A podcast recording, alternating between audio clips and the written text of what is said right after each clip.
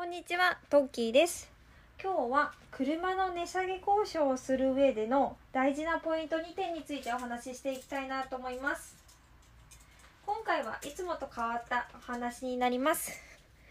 なぜ車の値下げ交渉のお話についてするかというと、実は今軽自動車を乗っています。そこで、まあ、3人目の妊娠が分かり、軽自動車で家族全員が移動できないということになりそしてやっぱり遠出だともう家族が増えちゃうと車移動の方が圧倒的に安かったりするんですよね。なのでもう大きい車を買おうということになりました。でまあミニバンの中でもある程度何にするかっていうのが決まってきていてて決まってきててでいざディーラーに行って見積もりと値下げ交渉をしてきたところです。でねこうなぜ今回値下げ交渉で失敗したと感じたかについてなんですけども、まあ、実際値下げ交渉してみてあんまり値下げしてくれないなってまず直感でありました。それななぜそういうふうに感じたかというと私は父親が、まあ、車メーカーに車関連に勤めておりましてまあ結構車をコロコロコロコロ変えるような人だったんですよね。なのでこう大体どれぐらい値下げされるかってなんとなくその交渉の場にねよく行っていた身としてはなんとなく分かっていたので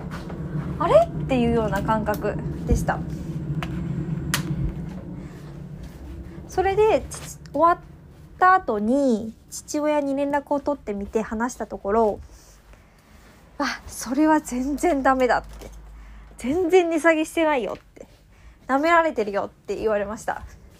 でねいろいろ詳しいこちらが話したことと状況についてお話しするといろんな失敗点が見えてきました。なのでもし今後車を購入することを悩んでいる方の参考になればいいなと思って今回お話ししたいなと思います。まず1点目がですねこれは主人なんですけどもこちらの情報を開示しすぎたというところです。今後これから3人目が生まれる予定であることとほぼこの車種に決めていること。こう、まあ、転勤族っていうのを考慮して、まあ、リセールバリューが高い。まあで首都圏に行ったらやっぱり車が必要じゃなくなるのでその時は売らなきゃいけないのですいません。えっとちょっと電話で途切れちゃったので2つに分けての収録になります。失敗したポイントについてでは話していきます。失敗したポイント2点あるんですけども1点目がこちらの情報を開示しすぎたというところです。これは主に主人なんですけどもまあ、3人目が生まれる予定で今 K に乗っているからミニバンが必要だということ。しかも車種をそれにほぼほぼ決めているということ。ってなるともうこの人を買ってくれる人なんだって認識させちゃったんですよね。でもう一点はあもう一つあったんだけど何だったかな。ちょっと忘れちゃったので思い出したらまたお話しします。で、2点目のポイントとしては、この営業相手がちょっと悪かったんですよね。今回はちょっと選べる状況ではなかったんですけども、こう、ディーラーに行った時に、ちょうどピシッとスーツを着た立派な方が来てくれたんですよね。店長さんだったんですその方はいや私は上の方が来てくれたからあいいんじゃないかなって正直思っちゃったんですけどあまり上の立場の方だと良くないとのことでした。それはなぜかというとチェン長という立場上あまりお値下げしすぎて売るというのを部下に見せたくないそうなんですよね。まあそりゃそうですよね。もう接客とか営業トークで売っていく。そこをやっぱり上司としては見せたいところなのであまり上の人に当たると値下げしてくれないよという話でした。でね、私はさらに運が悪かったのが、店長プラス4月入社の新入社員がついていたんですよね。やっぱりこう新人がついている前だと値下げってなかなかしないですよね。こう見本としてなかなか見せにくいところですよね。なのでこう新人プラスの店長に接客されてしまってだったのでもうほとんど値下げされないような状態でしたこう車両本体価格とオプションいくつか選択したんですけどもオプションもなんかめちゃめちゃつけられて でまあ大体これぐらいですって出してくれたんですけど、まあ車両はこれぐらい、オプションはこれぐらいお値下げしますっていう風に言っていただきました。でね、その話を父にしたところ、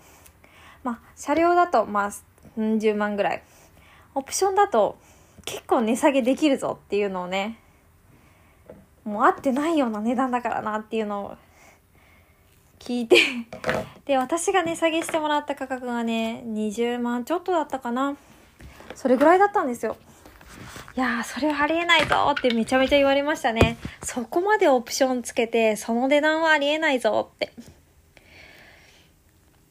なので、この交渉相手選ぶには、まあ、新人でもやっぱり値下げってなかなか、新人とか若手っていうのもなかなかできないと思うので、若手すぎてもね。で、上の立場すぎてもやっぱり立場上なかなかできないっ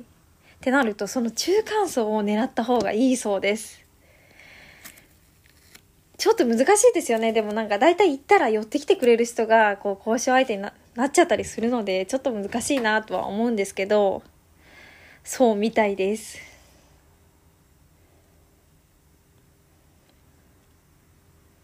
なのでまあいろいろね、こう、担当者の方もいろいろこちらの情報を探り探り、どれくらいで売れるかなとか、買う見込みあるかなとか、いろいろ考えながら、こう、値下げってしてくれると思うんですけど、そこをね、いかに 乗り切るかでね、こう、数万変わってくるので、この、今言った2点ですね。こちらの情報を開示しすぎないということと、まあ、営業者さん